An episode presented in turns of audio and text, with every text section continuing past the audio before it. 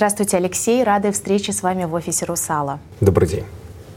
Э, два облигационных выпуска компании «Русал» в августе этого года стали первыми доступными широкому кругу инвесторов юаневыми бондами в России. Они стали настоящими бестселлерами на отечественном долговом рынке, а вы оказались первопроходцами в том, что очень скоро стало трендом.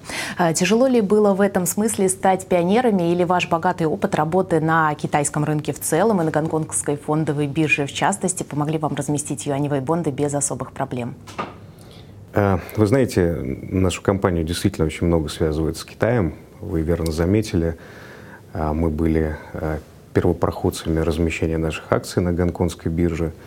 Мы размещали так называемые панда-облигации, и действительно, наверное, все это в совокупности помогло нам предложить российским инвесторам и локальные облигации в юанях.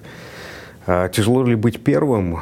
Ну, скорее интересно, а, с одной стороны, если ты первый, к твоему инструменту повышенное внимание, повышенный интерес, своего рода хайп. А с другой стороны, действительно тяжело, а, потому что довольно непросто определить наиболее правильные и эффективные параметры такого размещения. Срок ставка. Как вы считаете, почему «Русал» первым выпустил облигации в юанях? Мне кажется, идея размещения локальных облигаций в юанях, она витала в воздухе довольно давно. Просто кто-то должен был решиться первый. Для нас, для нашей компании быть первым, э, мы первые разместили панда-облигации на материковом Китае. Мы первые пришли на гонконгскую биржу. Для нас быть первыми – это, в принципе, естественное состояние нас – есть ли для вас плюсы в том, что вы практически протарили дорожку для других эмитентов? Удалось ли вам стать бенчмарком и ориентиром для других инвесторов и компаний? Ну, мы, естественно, такую цель перед собой не ставили, хотя, наверное, а, когда сейчас российские инвесторы говорят про облигации в юанях, первое, что приходит на ум, это «Русал». То есть определенная такая ментальная связка русал юаневая облигация, она, как мне кажется, на рынке сформировалась. А, конечно, первый выпуск, он всегда становится бенчмарком, и, как вы видите, после нашего размещения уже довольно много крупных высококачественных эмитентов вышли на этот рынок, и рынок, по сути, уже сформировался в какой-то степени. На нем довольно много эмитентов, довольно много выпусков. Чем связан такой несомненный успех юаневых размещений? Неужели секрет в альтернативе токсичным активам? Ну, тут, как мне кажется, есть несколько факторов. А, действительно очень важный фактор – это а, стремление заемщиков уйти от э, традиционных валют заимствования, доллар, евро. А, и, наверное, второй немаловажный фактор – это крайне привлекательная стоимость заимствования в этой валюте. А если все же сравнивать с долларом и евро, насколько конкурентоспособен китайский юань в плане инвестиций? А какие плюсы есть у этой валюты и какие риски? Как вы их минимизируете? Ну, как я только что сказал, э, очевидным преимуществом юаня, заимствования в юанях является стоимость, которая в настоящий момент э, заметно ниже, э, чем альтернативы в, в традиционных валютах. Это первое. Второе, ну, э, вообще в целом юань сам по себе, э, он э, выглядит валютой в настоящий момент гораздо более предсказуемой, как мне кажется. А есть ли другие достойные альтернативы среди валют? Рассматриваете ли вы их? И почему все-таки выбрали именно китайский юань, а не, скажем, гонконгский доллар? Ну, для нас э, заимствование в юанях является очень логичным шагом, просто в силу того, что значимая часть нашей выручки уже сформирована в юане. Поэтому э, для нас это заимствование, по сути, закрыто э, так называемым natural hedge. Э, другие валюты, но, опять же, с учетом объемов, э, которые интересуют нас, как заемщика, как эмитента, мне кажется, что никакой другой альтернативы нет. Э, на рынке нет просто достаточной ликвидности в любой иной альтернативной валюте. Давайте теперь поговорим в целом про публичный долговой рынок. Сравниться с результатами прошлого года 2022 э, по понятным причинам, конечно, не может, но все-таки к осени наблюдалось некоторое оживление эмитентов. Каким этот год стал для «Русала» в плане запланированных эмиссий и все-таки реализованных планов? Для нас этот год э, с точки зрения работы на публичных рынках стал исключительно продуктивным. Э, в общей совокупности мы разместили 7 выпусков в юанях – а, несколько выпусков биржевых облигаций и несколько выпусков коммерческих облигаций, а, что явилось для нас новым продуктом. А, в общей совокупности мы разместили облигации в юанях в размере эквивалента 2,5 миллиарда долларов. Если вообще говорить в целом о том, что происходит на рынке, рынок растет, однако как, как мы видим, рост рынка, особенно в конце года, как вы сказали, он в первую очередь был вызван э, размещением так называемых замещающих облигаций, при том, что сам по себе э, объем рынка облигаций, как нам представляется, ну, сейчас является недостаточным, недостаточным для размеров экономики нашей страны. И мы со своей стороны приветствуем все усилия по развитию этого рынка. Этот год был крайне непростым для всех. А как он отразился на деятельности «Русала»? Действительно, год был непростой, и он еще не закончился. Но, тем не менее, у нас нет вообще никаких сомнений, что компания в состоянии выполнять все свои обязательства перед своими поставщиками, а, инвесторами, покупателями. А какие инвесторы вам, как эмитенту, интересны прежде всего? Мы заинтересованы во всех группах инвесторов.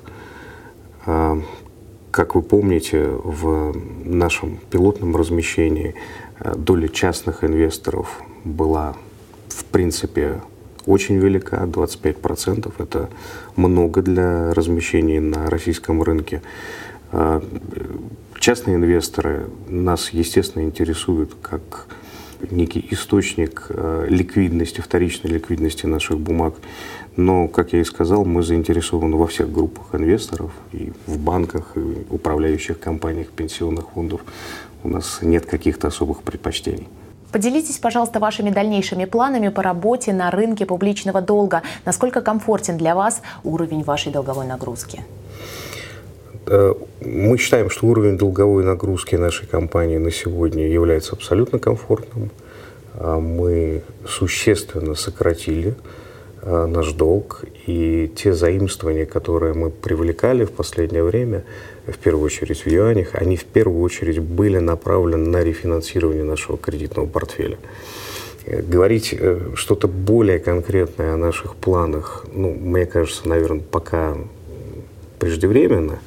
Однако точно могу сказать, что доля юаня в нашем долговом портфеле, она неизбежно будет возрастать.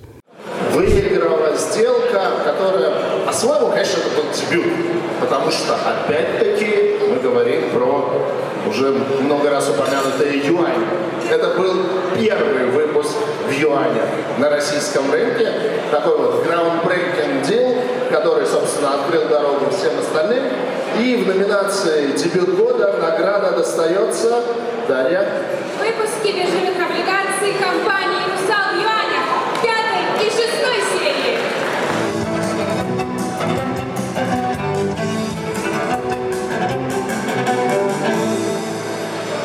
Спасибо, Сергей. Спасибо за, как всегда, отличную конференцию, за организацию. Спасибо, что все здесь собрались. Отдельно хотел бы сказать спасибо Московской бирже э, НРД и, конечно, нашим организаторам за то, что организовали дебютную сделку. Дебют – это всегда сложно, всегда интересно. Спасибо. Недавно вы получили награду Сибонс и Уотс. Поделитесь вашими впечатлениями об этом. Да, действительно, мы получили премию «Дебют года». Это очень приятно. Вдвойне приятно то, что мы э, смогли представить э, российским инвесторам новый инструмент, который, как мы видим, оказался востребован и не только, и не только инвесторами, но и другими эмитентами. Приятно, что мы смогли сделать этот первый шаг. Мы этим очень гордимся. Какого решения по ключевой ставке вы ожидаете от Центробанка 16 декабря? Как считаете, изменит ли это соотношение основных сил э, инвестпродуктов? Ну, мы как крупный заемщик э, и как крупная российская корпорация, естественно, э, заинтересованы в снижении ключевой ставки. Мы убеждены, что э, это снижение само по себе увеличит кредитную активность российских заемщиков и банков, и что в конечном итоге это приведет к увеличению темпов экономического роста. Поэтому мы, конечно, рассчитываем на снижение. Помимо этого, снижение ключевой ставки неизбежно приведет к появлению еще большего числа эмитентов на российском публичном рынке. Э, вечный вопрос для любого инвестора, какие активы выбрать для приумножения или хотя бы сбережения средств. В чем э, преимущество юаневых облигаций э, перед банковскими депозитами, рублевыми и валютными, акциями, паями ПИФ и ETF и вложениями в драгметаллы? Ну, мне кажется, каждый инвестор должен принимать свои инвестиционные решения самостоятельно. А, при этом я попробую сузить э, свой ответ. Если мы говорим а, конкретно про инструменты в юанях, то, наверное, сейчас на рынке мы видим, по сути, два. Это вложение в юаневые облигации российских эмитентов и депозиты. На сегодня понятно, что э, вложения в облигации предоставляют большую доходность и большую ликвидность. К сожалению, ну или к счастью, рынок юаня, он э, внутри России только формируется. Поэтому предложения от банков э, с точки зрения депозитов или кредитов, они пока довольно редки, и ставки, которые банки предлагают по депозитам, ну, они пока сравнительно невелики и точно проигрывают а, э, доходностям по юаневым облигациям. А лично вы тоже наверняка инвестируете, и что бы вы могли посоветовать? Ну, э, я точно не могу быть ролевой моделью, э, не могу сказать, что я удачливый инвестор, но в одном уверен абсолютно на 100%, что хорошая инвестиция – это облигации «Русал». Спасибо за интервью, а мы желаем вам успехов и процветания в наступающем году. Спасибо огромное.